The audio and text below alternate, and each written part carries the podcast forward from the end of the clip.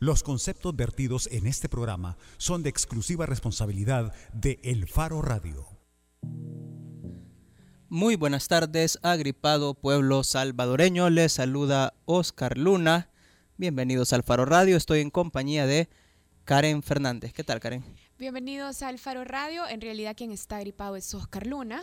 Todo El Salvador debe estar agripado. Sí, claro, porque Oscar Luna está en el centro del universo. No, no y Ricardo Saúl Baquerano. ¿Qué tal, Ricardo? Hola, Oscar. Hola, Karen. La una de la tarde con un minuto. Es cierto. Y bueno, hoy igual tenemos a la parejita, Gabriel Labrador. ¿Qué tal? ¿Cómo estás, viejo? Hola, ¿qué tal? ¿Cómo estamos? ¿Todo bien?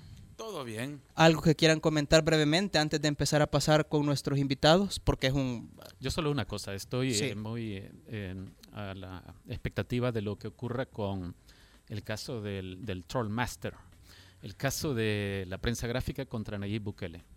Porque eh, cuando uno mira lo publicado por la prensa gráfica encuentra un montón de información de supuestas conversaciones, eh, chats, eh, que de ser ciertos involucrarían claramente al alcalde de San Salvador en la autoría intelectual de, esto que la prensa gráfica está reclamando, cuando se creó un sitio web espejo para simular eh, la página en internet de la prensa gráfica. Hiciste a ver qué pasa, Hiciste como cara de asco cuando estaba diciendo eso, Ricardo, Gabriel. ¿Por qué? No, no, porque me parece que es un, un caso que, digamos, los troles creo que se sobredimensionan desde mi punto de vista. Eh, los troles son una realidad muy, muy particular que no necesariamente contamina la, la realidad eh, concreta, la que vivimos, la que patea la, la, ciudadanía a diario. Entonces, no sé, el caso, inflar el tema de, de, los, de los roles, de los troles, perdón, a mí... O sea, no digo que no sea importante, pero... Lo que pasa es que vos estás viendo como... Lo que pasa es que lo estás viendo como un caso de troles, pero yo lo estoy viendo como...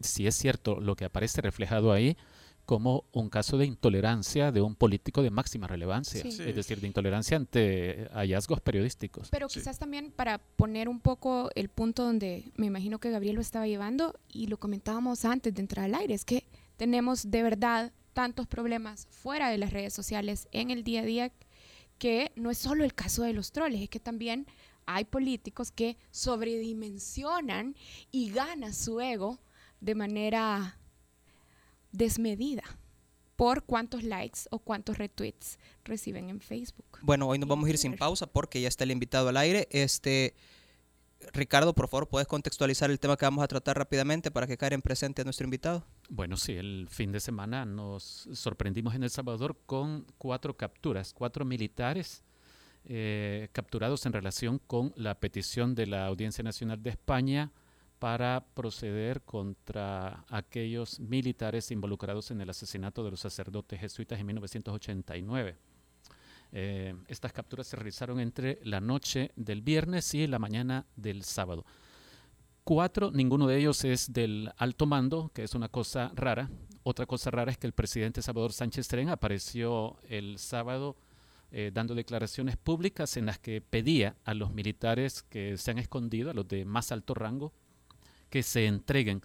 Y esto después de haberles dado un mes para que se escondieran, enviándoles mensajes con la Policía Nacional Civil de que estaban valorando la posibilidad de capturarlos. Eh, una cosa muy rara. Sí, cuando habían declaraciones muy confusas. Sí, y que genera suspicacias eh, que no deberían estarse generando a y estas además, alturas. Ese día, más temprano, el viernes en la mañana, había pasado también otra cosa y es que una corte estadounidense dio, digamos, ¿qué?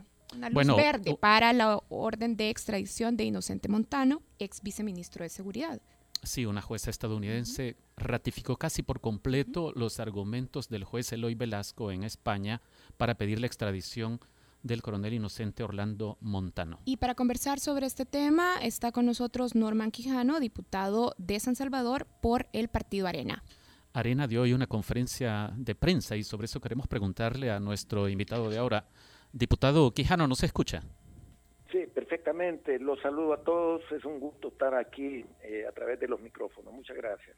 Gracias, diputado. Una primera pregunta tiene que ver con algunas de las declaraciones del presidente de su partido eh, Jorge Velado. Él decía, entre otras cosas, que la captura de los militares violan peligrosamente los acuerdos de paz. ¿Usted nos puede explicar eh, esto? ¿Por qué argumentan que estas capturas y, las posibles que, vengan violan los acuerdos de paz? Bueno, primero decirle que hemos dado nuestro total y decidido respaldo a, nuestro presidente del partido. De hecho, el día de ayer pasamos largas horas toda la bancada de arena reunida con la dirigencia y hoy este día tampoco fue la excepción porque teníamos esta conferencia de prensa.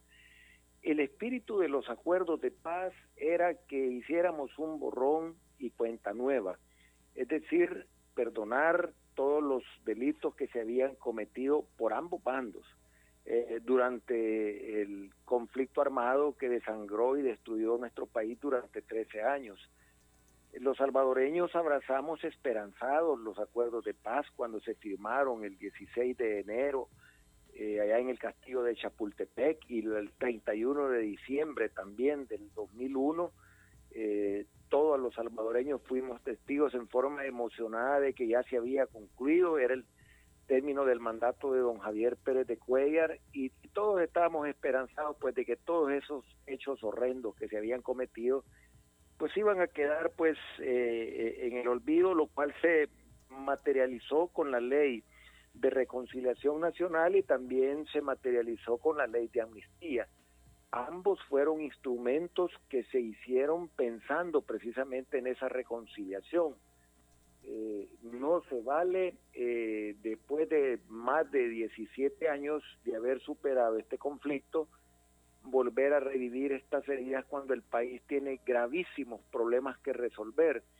Eh, los salvadoreños estamos esperanzados en que debemos de atender las necesidades presentes y futuras y ese conflicto que fue algo triste dentro de la historia nacional pues hombre, quedó en el pasado. Yo no me voy a poner a, mencionar hechos eh, que se dieron también por el otro bando, porque no solamente las generaciones que lo vivimos lo conocemos, probablemente los jóvenes actuales ya no conozcan esas cosas, pero sí los que vivimos el conflicto sabemos de que eh, se dieron hechos horrendos y, y, lo hemos expresado muy claramente, que el presidente de la República, la antigua guerrilla, su cúpula, partidaria, ministros de Estado, diputados, alcaldes, concejales y militantes del FMLN se beneficiaron en forma directa de esos acuerdos de paz, de esa ley de amnistía y de esa ley de reconciliación, porque fueron amnistiados sin habérsele sometido a la justicia.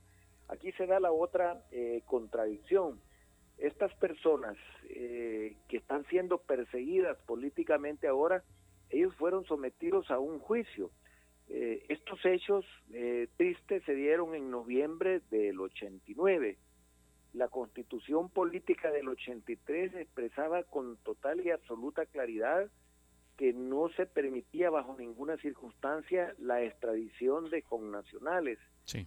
Eh, es decir, se dio la reforma constitucional hasta el año 2000 ya en el año 2000, bajo ciertas condiciones, el artículo 28 de la Constitución regula la extradición, pero todos sabemos que no se puede aplicar eh, ninguna ley, ya no digamos la Constitución de la República, en sentido, diría yo, pues, eh, ¿cómo se llama? Eh, retroactivo. Ahora, es interesante, diputado, que la ley de 1993, por supuesto que no incluyó la opinión del FMLN, y mucho menos la opinión de las víctimas o de los sobrevivientes de personas que habían sido desaparecidas o asesinadas, como en el caso de los jesuitas o de Monseñor Romero. Lo que usted está planteando es, un, eh, la defensa de un escudo que impide que las víctimas puedan reclamar por crímenes que están en impunidad a estas alturas. Justo el asesinato de los jesuitas sigue en impunidad porque aquel puñado de personas a las que se les juzgó y aquellas más, más poquitas todavía a las que se les condenó fueron amnistiadas por la ley del 93 y por lo tanto el caso está impune y se les amnistió con una ley que la misma sala de lo constitucional en 2000 dijo que un gobierno no puede autoamnistiarse y por lo tanto no aplicaría para el caso de los jesuitas. No, no entiendo que exista esa resolución de la sala de lo constitucional. Eh, déjame decirte una, cosa. Eh, yo cuando veo y se expresa, eh, tal como ustedes lo manifiestan en este momento, eh, de hablar de impunidad y que no se no participó eh, los dirigentes políticos en esa ley de amnistía del año 93 no es totalmente cierto. Los del FMLN. La, es que el FMLN se incorporó a la vida política en el 94. Claro, pero, pero no, no se les pidió opinión como si se les había pedido para la firma de los acuerdos de paz. Pues yo puedo decirte que sí, que ellos tuvieron opinión en esa ley porque la, la paz la habíamos firmado en el 92. Entonces, al firmar la paz en el 92, ya se estaba trabajando en la incorporación de todos los alzados en armas a la vida política nacional y si bien es cierto, no vinieron a alzar la mano a la Asamblea Legislativa, las cúpulas partidarias y dirigentes políticos, la comisión política del FMLN, sí estaba conocedora que se estaba dando una ley de amnistía que los iba a favorecer a todos, absolutamente a todos. Pero la del 92, no, la del 93. Pero permíteme, eh, y si no, pregúntense ustedes por qué el FMLN no deroga la ley de amnistía. El FMLN tiene los votos para derogar la ley de amnistía. Si aquí el FMLN en la Asamblea aprueba a la hora que quiere lo que quiere, en unión de Gana y otros diputados, Diputado. que muchas veces se le puedan sumar. Sin embargo, no derogan la ley de amnistía. Solo termino mi concepto. Y no la derogan precisamente porque saben que esto va a venir a alterar la paz social que con tanto sacrificio intentamos construir y porque saben ellos perfectamente que irían al banquillo de los acusados acompañados de efectivos militares también. Bien, en esto que nos está planteando tanto en la aprobación de la ley de amnistía de 1993 como en los motivos de por qué no derogar la ley, parece que se trata de algo de conveniencia, de si le conviene al FMLN o si le conviene a las cúpulas de los partidos políticos. Si es un acuerdo de conveniencia, ¿dónde queda entonces la justicia, la verdad y sobre todo las demandas de las víctimas? Bueno, eh, es que las víctimas hay de ambos bandos. Claro, pero las víctimas de ambos bandos. merecen conocer la verdad y merecen que se haga justicia en los casos de sus familias. Mira, eh, el espíritu con que se aprobaron los acuerdos de paz y el espíritu que privaba cuando se estaban dando estas leyes de amnistía y de reconciliación nacional es que íbamos a hacer un perdón y olvido de todos hechos, de todos estos hechos. No se estaba hablando de reparación, no se estaba hablando de hacer valer la justicia, se estaba hablando de encauzar al país por un rumbo distinto y todos los actores políticos coincidieron, porque yo en ese momento yo entré un año después a la Asamblea Legislativa, en el 94, pero sí recuerdo la discusión de la ley de amnistía y la discusión y la participación de altos dirigentes políticos de esa época, sobre todo los miembros de la Comisión Política del FMLN. Ahí estaba el doctor Rubén Zamora, estaba el doctor Héctor Silva, estaba creo que Oquelí Colindres, había un montón de personeros que daban sus opiniones y expresaban que esa ley era la ley que iba a encauzarnos por la paz, porque aquí eh, reclamaciones de víctimas hay de ambos lados. Me entero yo que el hijo del ex embajador de Sudáfrica, Archibald Gardner Durk, también sigue clamando porque sea justicia por el asesinato de su padre y porque siempre reclamó que quería saber a dónde estaba el cadáver de él, ni tan siquiera eso se dignó el FLN a hacerle saber. Okay. Diputado, le saluda Gabriel Labrador yo tenía una pregunta un poco más actual, pero siempre sobre este mismo tema. Ayer en la tarde, ayer en la noche más, bien, y hoy en la mañana, Jorge Velado, el presidente del partido, ya parecía un poco más tranquilo de lo que se le vio el lunes, ayer tempranito, en una entrevista en TCS, en la que pues él estaba bastante pues eh, con, un mensaje bastante preocupado, de bastante, bastante confrontativo, diría yo, con, la decisión que tuvo el gobierno para capturar a los cuatro militares de los 17 que están siendo buscados por España. Sin embargo, ya en la conferencia de hoy, eh, como que ese tono ya se suaviza un poco, como que como que el presidente de la República algo les dijo a los partidos políticos a través de sus secretarios generales como para que se calmaran y como para que se apaciguaran las aguas o la efervescencia. ¿Qué fue lo que ocurrió ayer en, en, esa, en esa reunión? No sé si hoy tuvieron, usted dice que han estado reunidos permanentemente. Tuvimos una, tuvimos una reunión y el presidente del partido nos explicó los temas que habían abordado. Lógicamente hay algunos que yo no los puedo expresar porque, pues hombre, sería yo un incidente del presidente del partido que en una reunión de diputados nos ha comentado con toda amplitud y trabajamos entre todos un comunicado para poderlo dar en la conferencia de prensa que dimos este día a las 11. La verdad es que lo que ha prevalecido en la bancada del Partido Arena es una ola de indignación por esta forma sorpresiva, incluso cobarde, diría yo, porque la hacen y la efectúan en, en, el fin de semana. Esto se dio en el amanecer del 5 al 6 de febrero, de viernes a sábado. Entonces yo lo cuestioné seriamente. Ahora, sorpresivo no es tanto porque están vigentes desde 2011. Y porque la orden de captura había llegado de nuevo. El 4 de enero de... Un mes antes sí, entró el 5, el 5 de enero de la, la, petición de nuevo del juez Eloy Velasco. Sí. Pero el operativo sí fue sorpresivo. El operativo, eh, ahora que tal vez los oficiales eh, sabían que estaban con un gobierno que en cualquier momento podía ordenar una captura, esa es otra cosa. Ahora, eh, ustedes están muy bien enterados y saben de que aquí han habido dos eh, posiciones un tanto contradictorias, porque la sala corrigió en alguna medida, una, la sala de lo constitucional corrigió en alguna forma una medida que había tomado eh, la Corte Suprema de Justicia en Corte Plena y calificó de inaceptable eh, y, no procedente, pues el no materializar las órdenes de captura. Concluyeron ellos que eso no se limitaba a una simple orden de localización eso, eso deja un vacío. Eh, yo lo que sí veo sumamente atentatorio contra la constitución de la República es pretender extraditarlos. Y si no los extraditan, eh, nuestro partido está exigiendo la libertad inmediata de, de los oficiales que están retenidos ahorita.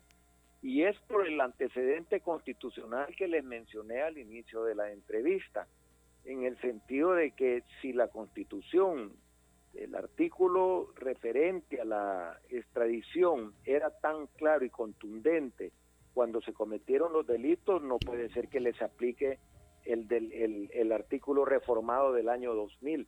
Eso sí sería una verdadera aberración jurídica.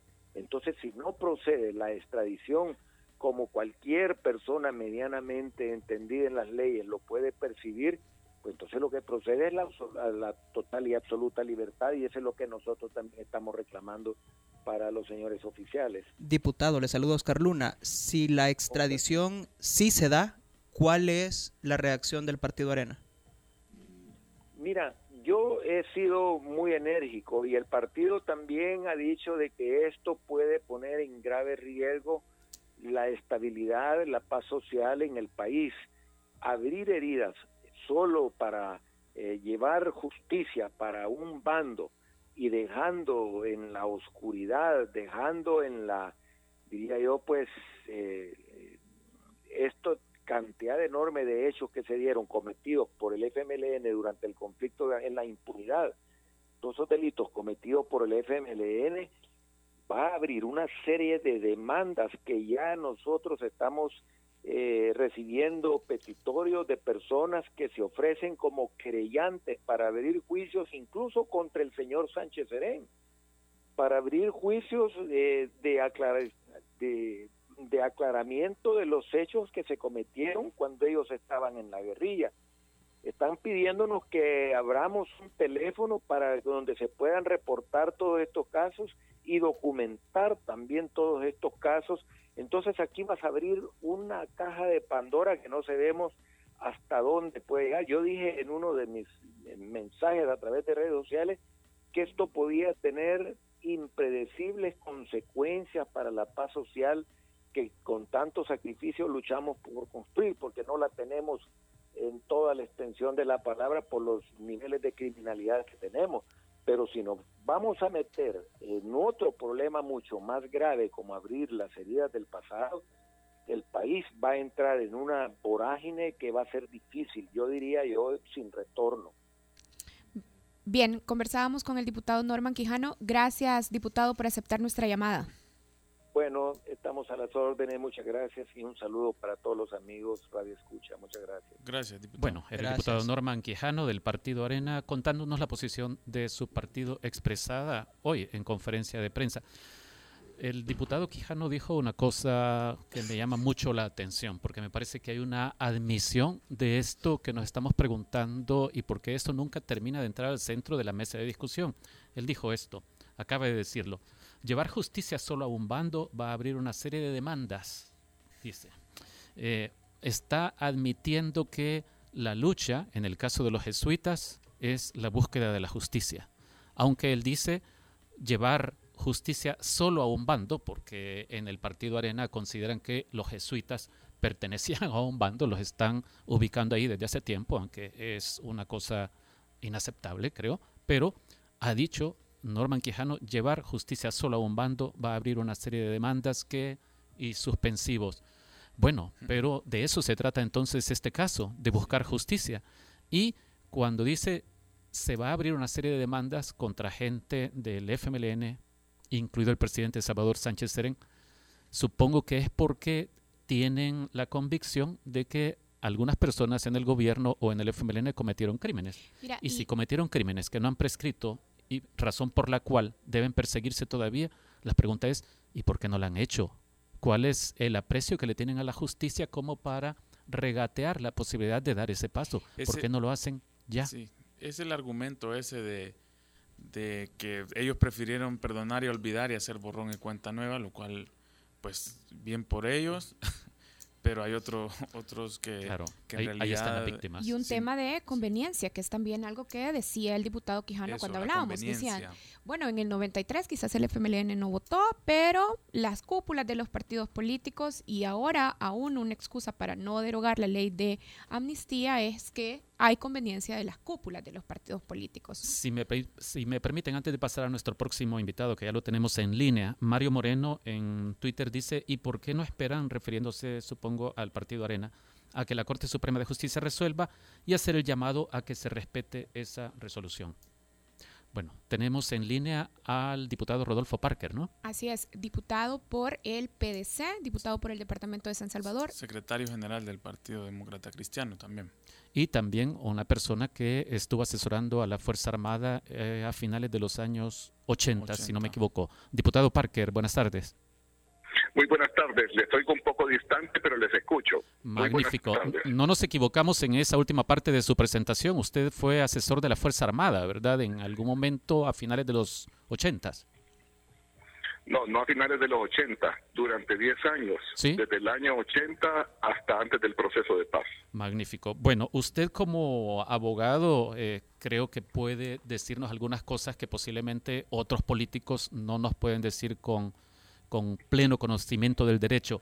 Y, y- se ha estado redundando sobre las mismas cosas, pero si se decidiera en la, en la justicia salvadoreña, diputado Parker, en favor de la extradición a España de los militares acusados por el asesinato de los jesuitas, eh, ¿qué argumentos legales tendrían ustedes todavía para, para pelear esto? Mejor dicho, ¿con qué argumentos pelearían para evitar que se llegue a una eventual decisión de extradición?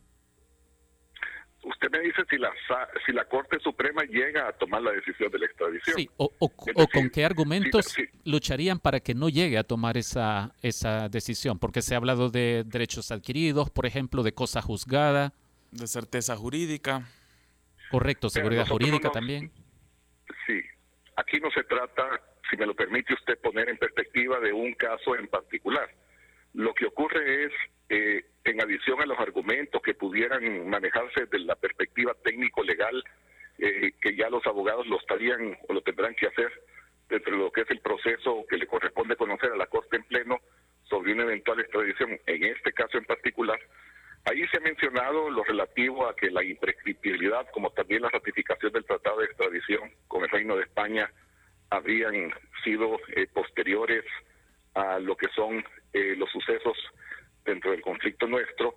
Eh, y luego han mencionado también lo relativo a, a, la cosa juzgada y también han relacionado pues la vigencia aún a esta hora y a este día de la de la ley de amnistía. Ese es un recorrido un esbozo eh, de lo que estarían siendo los argumentos presentados eh, por los abogados en ese caso en particular y que todos los hemos escuchado en los medios de comunicación. Pero el punto nuestro no es un caso singular.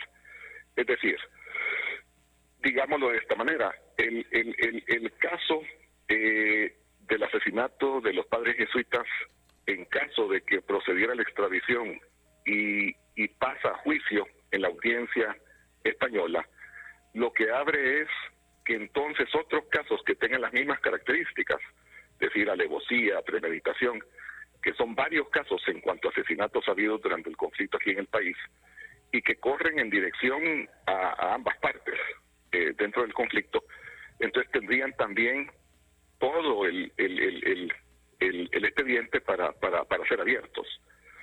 Entonces, que sea abierto un caso en, en España, pues pues no presenta características diferentes, diferentes como para que puedan ser abiertos aquí en El Salvador otros que tienen ese tipo de. O sea que lo ese es el tema. ese es el tema. En el, en el proceso de paz, en el proceso de paz se establecieron mecanismos eh, para evitar la impunidad y por otra parte eh, pasaron por la Comisión GADOC, eh, la decoración de la Fuerza Armada, y por otra parte se dictaron las reglas relativas a la Comisión de la Verdad que tendría eh, en cuanto a su eh, informe alcances, así se había previsto, si bien no punitivo, pero sí de esclarecimiento de la verdad, aunque esta terminara siendo relativa o imperfecta, como, como seguramente fue. Pero eh, llegó incluso la Comisión de la Verdad a establecer determinadas inhabilitaciones para, para, para distintas personas y de ambos bandos. Esas inhabilitaciones eh, fueron a raíz de una gestión que hicieron todos los partidos políticos y el gobierno y el FMLN, después del informe de la Comisión de Verdad del secretario general, esas inhabilitaciones fueron dejadas sin efecto, eh, con el aval del Consejo de Seguridad de Naciones Unidas. ¿Por qué fueron dejadas sin efecto? Porque si bien en el acuerdo de paz buscábamos privilegiar las distintas libertades fundamentales, incluido el debido proceso, pues en el caso de la Comisión de Verdad no se había seguido el debido proceso y por tanto entonces para evitar una contradicción sustantiva en cuanto a los propósitos del acuerdo de paz y los alcances del informe de la Comisión de la Verdad, fue que se terminó dando ese aval de inaplicabilidad. Pero lo que quiero decir con esto es que todo el contexto del acuerdo de paz era, miren, esto fue una locura, esto fue un drama, eh, lo sufrió fuertemente el país y esas páginas deben de quedar abiertas y se debe conocer lo que realmente ocurrió, pero no para seguir juzgando y metiendo tres agentes más bien para tener esa página abierta y no regresar nunca más a esa historia del Salvador. Sí, hay algunos que... Es lo que respecta a las responsabilidades penales, es decir, los alcances punitivos, a raíz de las distintas normativas en materia de asegurar la convivencia pacífica, armónica, etcétera, involucraría las amnistías, llámese ley de reconciliación o amnistía, el propósito sería de que no se juzgaran ni a unos ni a otros, entonces, si de pronto si abriera un expediente, eh, en este caso en el extranjero, para juzgar un determinado caso y que, y que digamos afectaría a unos eh, eh, en cuanto a los distintos a los dos distintos bandos, entonces sí habilitaría la puerta para que se juzgaran localmente otros casos y obviamente en las dos direcciones. Entonces el temor, el temor es que se busque justicia en otros casos también. No, no, no se trata de, de, temores. Todos estos temas fueron ampliamente, sin tabúes, discutidos y a profundidad y cara a cara durante el proceso de paz. Permítame plantearlo de otra forma, diputado. Lo que, se, tendría, lo que se tendría es una perspectiva de qué es lo que le convenía al país después del suceso del conflicto armado en El Salvador. Esa fue la perspectiva. Sí. Y ese fue el acuerdo de paz. Y esos fueron los alcances que se le dieron. Buscar que en un ambiente de reconciliación pudiésemos empezar a encarar los tremendos problemas sociales del país, porque recordemos que el proceso de paz abordó el cese del conflicto armado, el enfrentamiento armado, de, de, seguirnos tirando balas, pero no buscó ni tuvo el propósito, mucho menos el alcance, de resolver los problemas sociales del Salvador. Diputado, se trataba sí. cesar el enfrentamiento armado, iniciar un ambiente de reconciliación, construirlo y dentro del mismo encarar para resolver los problemas sociales del país. Diputado, eh, usted dice que la idea era que era lo que convenía al país y algunos han estado diciendo que si se sigue este camino, como por ejemplo el aval a las extradiciones, lo que eh, haría es eh, terminar con medio país en las cárceles. Pero para aquellos que no estamos ni con un bando ni con el otro y que no tenemos a nuestras espaldas asesinatos, crímenes, lo que usted nos está planteando en realidad eh, es que las extradiciones pueden ser un camino para eh, llevar a la esperanza de acabar con la impunidad, de derrotar a la impunidad y de que se haga justicia en, este, en estos casos, particularmente en favor de las víctimas, de los sobrevivientes. La, la extradición no es un no es un propósito per se.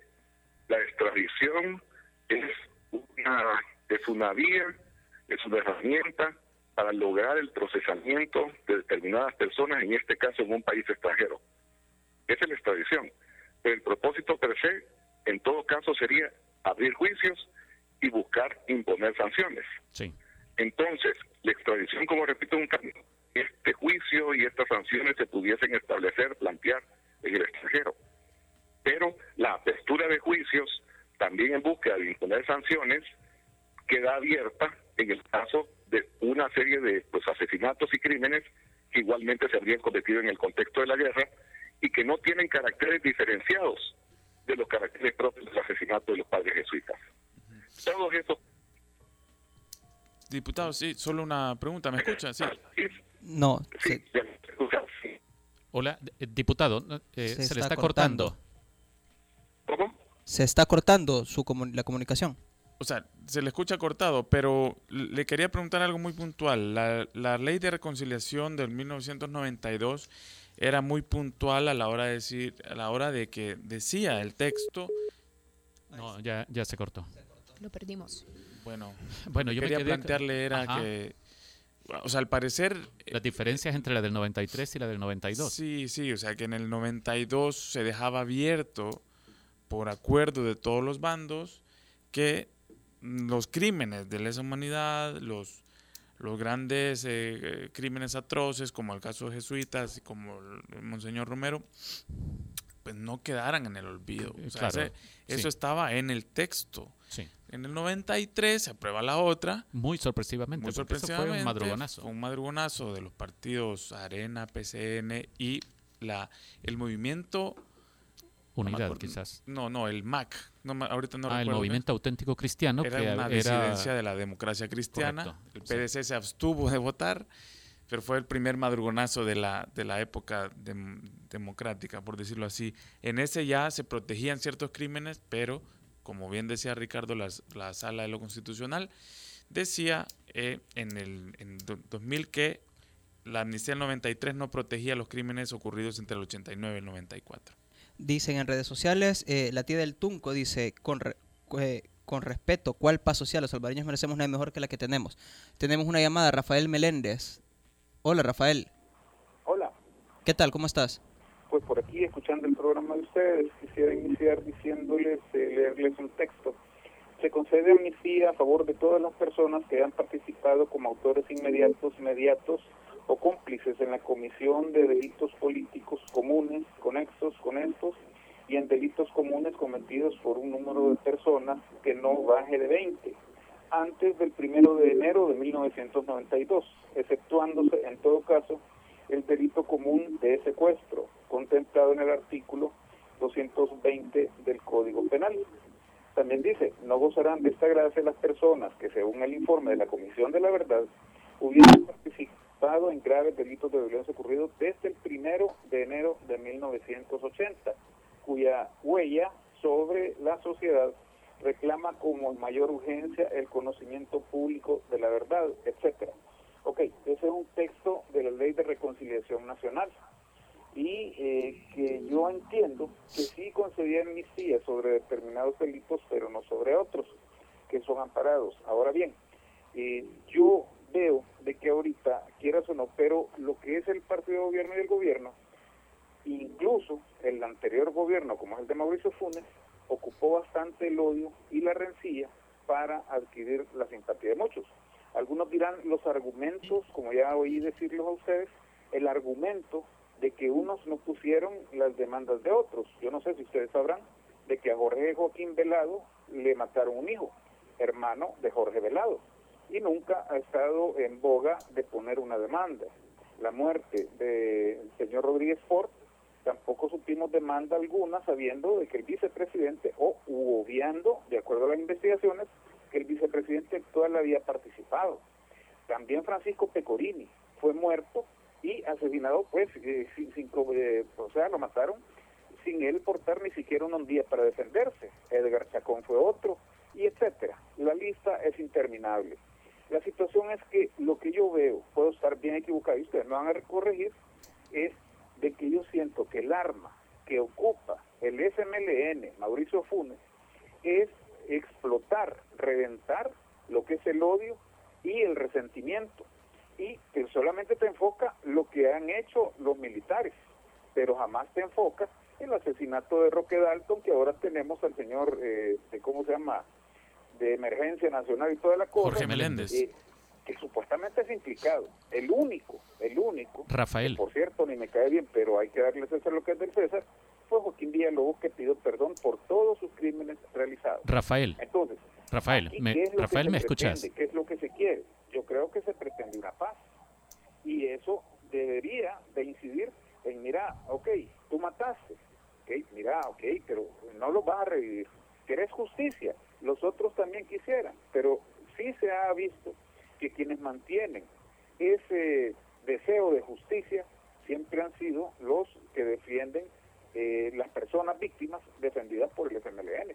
Pero la derecha Rafael, no dice nada. Rafael. Eso está hoy siendo oído nada menos por Garritza. Rafael, Rafael, ¿me escuchas? Que la derecha no actúa así, no sé si será Bien. realmente por doctrina. Que Hola. Hola. ¿Más el odio o qué? Ah, eh, Ahora sí, nos escucha. Rafael. Rafael. Hola. No, creo Hola, que se le está cortando.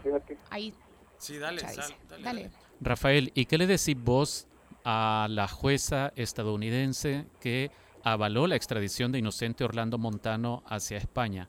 ¿Qué le decís a los parientes de los jesuitas asesinados, al hermano de Monseñor Romero, que anda ahí todavía diciendo que no se ha hecho justicia? Porque vos estás atando los reclamos de justicia en estos casos a intereses políticos y partidarios. Pero vos entonces pensás que estas personas no tienen derecho a reclamar que se individualice y se responsabilice a aquellos que fueron los autores materiales o intelectuales de la muerte de sus parientes. Yo creo que tenés toda la razón en eso, pero ahí ponerlo en una balanza.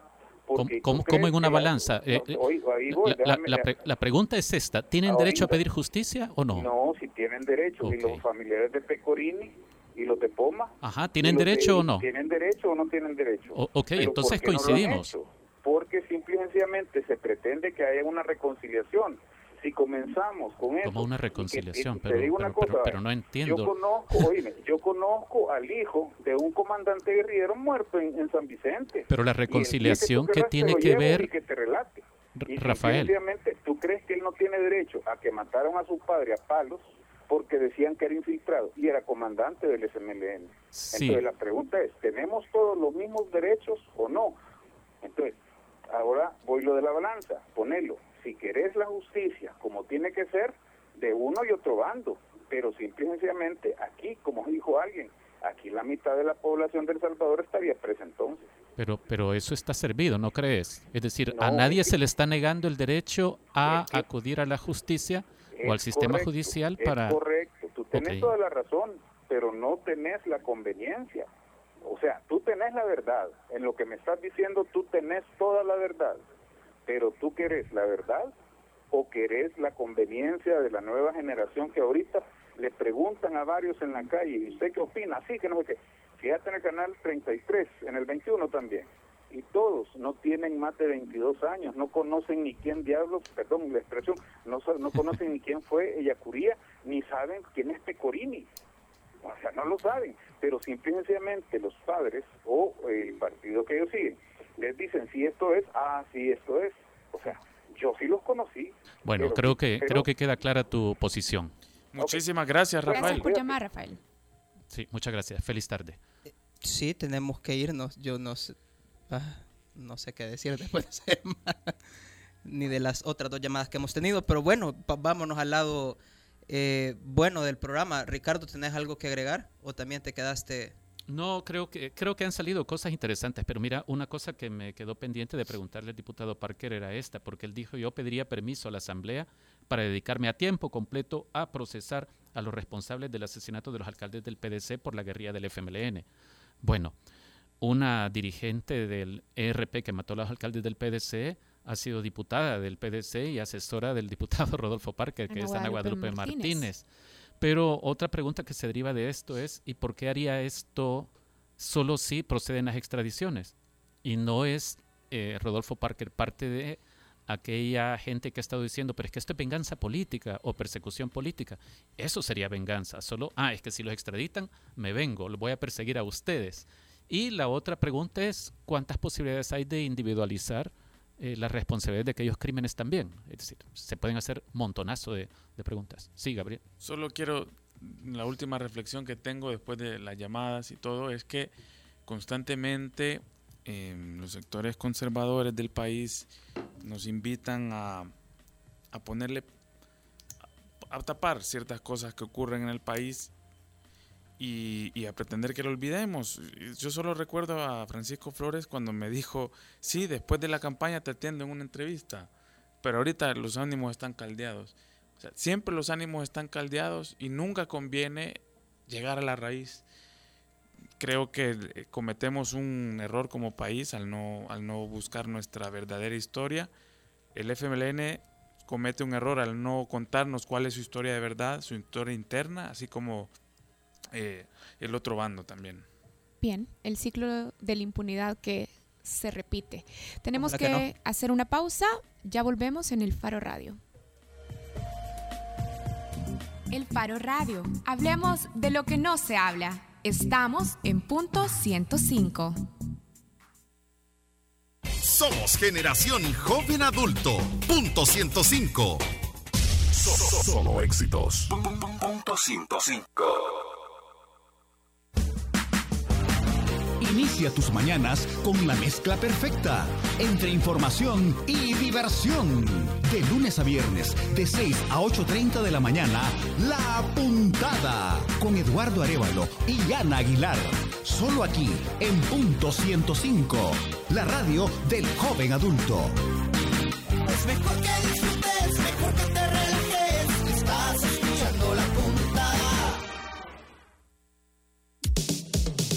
listening to 105.3 FM. Hits from the 90s, the last decade, and the best of today. Punto 105. La contraportada en el Faro Radio. Esta sección es gracias a Fede Crédito. Caminar por las calles y que toda la gente te salude por tu nombre porque te conocen desde niño, te da la idea que en mi país todo queda cerquita, así como tus cajas de crédito y bancos de los trabajadores del sistema Fede Crédito, que te ofrecen tarjetas de crédito con las que ganas Fede Puntos que puedes canjear por dinero en efectivo. A la vuelta de la esquina. Estamos donde tú quieres estar. Llámanos al 2221 3333. Somos la red financiera con mayor cobertura nacional. Sistema Fede Crédito.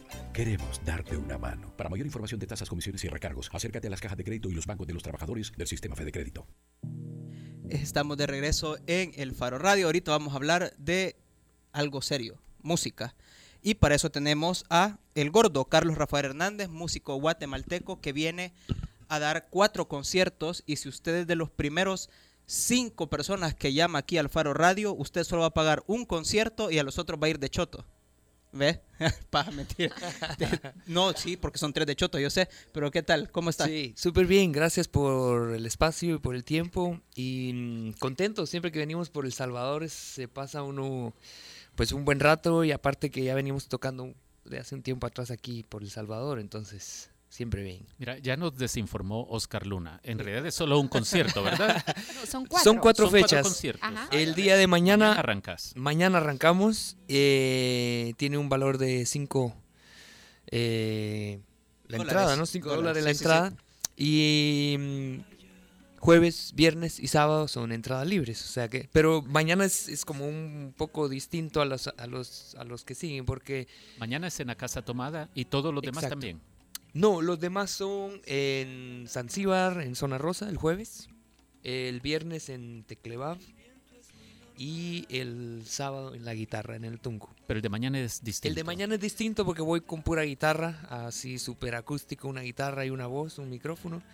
Y como obviamente va a haber un poco más de acercamiento con la gente, que siempre lo tenemos, no, no, no, es, no es otra cosa que eso, pero vamos a estar como ahí un poco más íntimo y tal. Y, y yo ahora en la mañana estuve leyendo que la propuesta musical del gordo Ajá. es una propuesta psicoacústica alternativa. ¿Ah, sí? Entonces, ¿qué es eso de psicoacústico alternativo? No sé, no sé quién dijo ¿Y cómo eso. llegaste a eso? No, yo no no, sé, sé. mucho desvelo también, ¿no? el desvelo hace esas cosas, pero en realidad es, eh, es música de autor, ¿no? Es música de autor, se me sale mi lado eléctrico, pon un poco de rock ahí, un poco de ska, un poco de reggae, bossa nova, ¿no? O sea que es un poquito más eh, surtido ahí el tipo de género. De verdad no sé quién, quién nos hizo el favor, quién psico. Psicoacústico Pero bueno, y, y los demás días voy a estar afortunadamente acompañado de amigos músicos del Salvador, con, con Roberto que me está acompañando y está gestionando muchísimas cosas aquí para que eh, pues este inicio de 2006 eh, se dé bien. No he tocado todavía en Guatemala desde noviembre. eh, y pues bueno, qué, qué mejor que, que arrancar de, del Salvador, que en teoría era la idea, ¿no? Porque vengo de Sudamérica. Eso te iba a pues, preguntar, ¿cómo te había ido en, en Chile y en Argentina? Chile, Argentina y Uruguay. Estuve noviembre y diciembre por allá. Noviembre en Chile y en Argentina en diciembre. Y súper bien, también teniendo fechas, eh, conociendo, ¿no? Eh, como que es muy importante eso también, darte cuenta de los músicos que hay en, en- en otros lugares. No, no te digo músicos de concierto que dan recitales y tal, sino músicos de casa, ¿no? Que esos quizás son no sé, no se dedican a la música por alguna razón, pero son músicos que, que te dejan algo muy importante, ¿no? Vos vivís, vos vivís de la música. Sí, sí. Y vivís de la música porque es lo que te apasiona o porque todo mundo tiene que ganarse la vida. Pues en realidad eh, la música siempre me ganó. Yo estuve estudiando ciencias de la comunicación en la universidad. Mm. De hecho ahí como que conectamos mucho con mucha gente que trabaja en cine actualmente en Guatemala. Colaboro siempre en cine actuando o, o haciendo algunos temas para el cine en Guatemala. Y luego trabajé también en imprenta, ¿no? Como que de los estudios, el trabajo y tal, pero la música siempre era como que mi... No puedo ir a la universidad porque tengo concierto, Mira. no voy a trabajar porque tengo prueba de sonido, ¿no? Y cuando decidiste, vaya, voy a dejar todas estas otras cosas y me voy a dedicar totalmente a la música. En realidad desde el 2001, pero siempre estoy intentando eso, ¿no? Voy a, voy a entrar otra vez a la universidad, voy a trabajar de tal cosa, voy a hacer esto y esto y esto. Pero te gana la música. Siempre, siempre me ganó la música y en el 2001 ya le dediqué mucho más tiempo a esto y en el 2009 ya no hice nada más que fuera esto, ¿no? Entonces, eh, 2009 fue el primer lugar, mm, bueno, que agarré mi guitarra, mi, apenas en ese entonces tenía un disco y medio, ¿no? Que el otro no había salido y me vine a El Salvador a tocar al desaparecido La Luna. Ya. Y estuve tocando ahí, ¿no? Y me recibieron súper bien y, y por eso sigo viniendo, ¿no? Mira, yo tengo una pregunta que tiene Sí. que ver con el lenguaje y qué bien que vos estuviste estudiando ciencias de la comunicación. Eh, ¿Qué significa gordo en Guatemala? Porque cuando entraron ustedes dos pensé que, que era tu Era acompañante. Roberto. Sí. Nada, mira, ese es eh, bien conmigo. Y como Roberto está sin micrófono, no se puede defender. sí. Mira, es un, es un sobrenombre, ¿no? Es de cariño, Ajá. gordo, ¿no? El gordito. Yo cuando nací era un gordito, ¿no? Gordito, bonito, no como ahora. Eh, y todos dijeron, bueno, este va a ser un gran gordo cuando sea grande, porque era un bebé gordo, calvo, blanquito, bien bonito y tal. Y, y por ahí viene el nombre, ¿no? Es, es, es- Bueno, también se dice me cae gordo cuando alguien te cae mal, ¿no? Sí, sí. Pero es más de cariño. Alguien le caigo mal también, supongo, ¿ah? pero no me lo dicen por eso. Mira, la diferencia de los conciertos es mañana solo sos vos con una guitarra, un set acústico más personal. Los otros tres días sos tú Eh, con con guitarra eléctrica, hay un bajo, hay un teclado, hay batería y trompeta y trombón. ¿Tu música o tus canciones de qué hablan? Bueno, hablan, depende del ánimo que tenga yo para componer, ¿no? Por ejemplo, hablo mucho, me gusta mucho como eh, redactar historias, ¿no? Contar historias, hay un poco de ficción en algunas. ¿Te interesa la política, lo que sucede en tu país, lo que sucedió el año pasado en tu país? Por supuesto que sí, sí, yo creo que a todos nos afecta de cierta manera, anímicamente. Si no te gustan esos temas, anímicamente sentís un- que, que el ambiente está denso y todos andan como que muy a la defensiva y tal. Yo creo que es importante uno como músico eh, también pues dar tu opinión y tal. Pero, pero, no llegas con tu trabajo, con tu música, no llegas a la denuncia. No, no. Mucho menos a la Por ahí protesta. tengo algunos que otros temas que no los he editado, ¿no? Precisamente Ajá. por eso.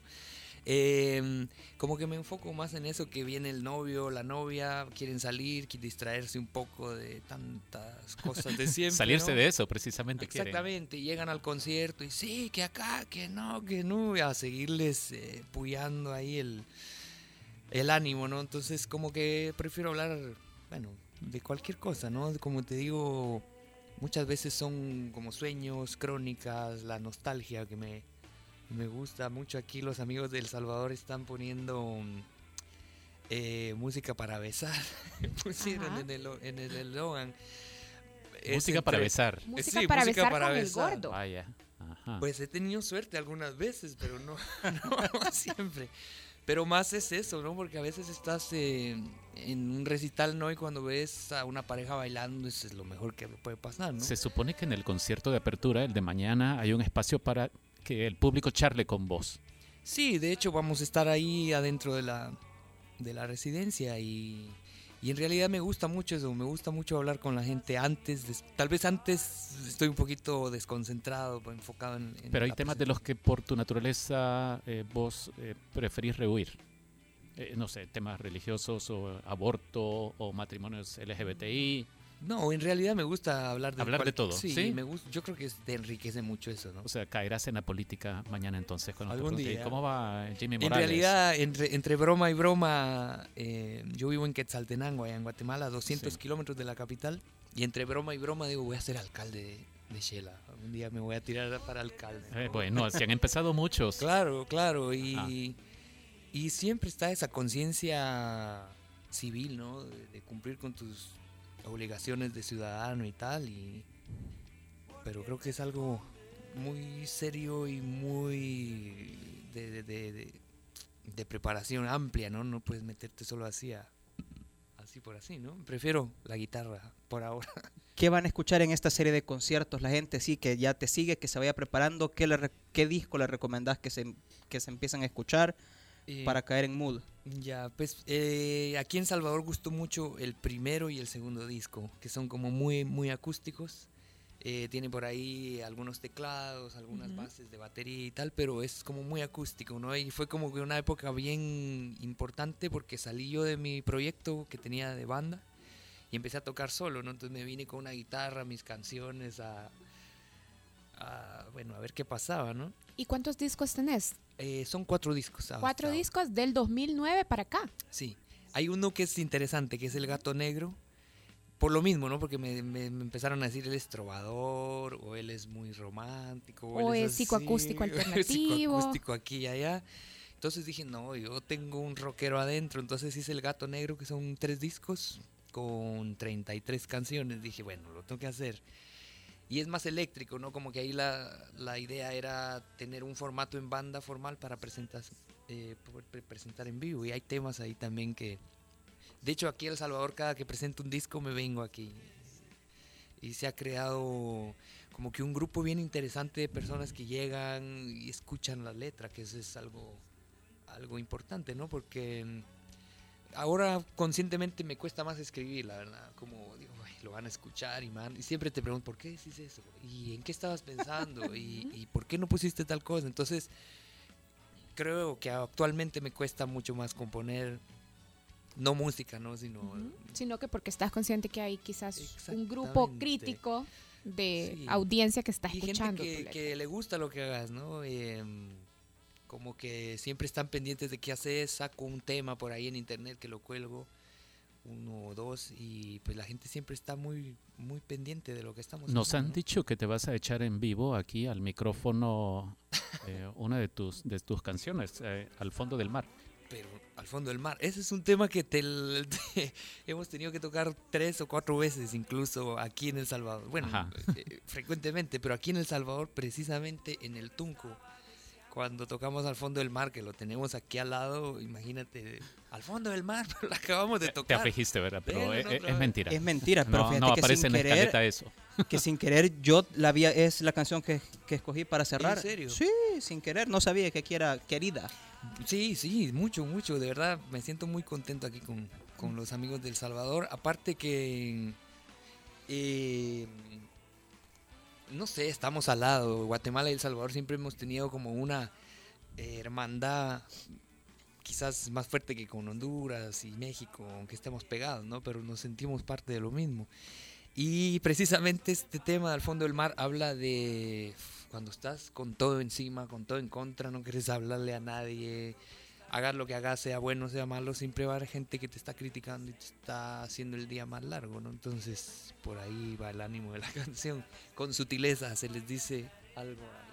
Bueno, entonces las generales son mañana, miércoles 10 a las 7.30, al lado residencia, que eso queda a la par de la casa tomada, son 5 dólares de cover. El jueves es a las 9 pm, entrada gratis en Zanzíbar. El viernes 12 a las 9 pm, entrada gratis en Teclebab, Teclebab. Y el sábado 13 a las 9 pm, entrada gratis en la guitarra Playa El Tunco. Gracias, Gordo. Nos estamos viendo el viernes. Y nos vamos con Al Fondo del Mar. Gracias. ¿Por qué me miras tan mal? Si como duermo y sueño como los demás. A veces me distraigo, pero es natural. A veces me doy cuenta. Sé que se me va a pasar, pero ahora tengo la gran oportunidad de estar en donde estoy y siempre quise estar. Mejor que no te metas.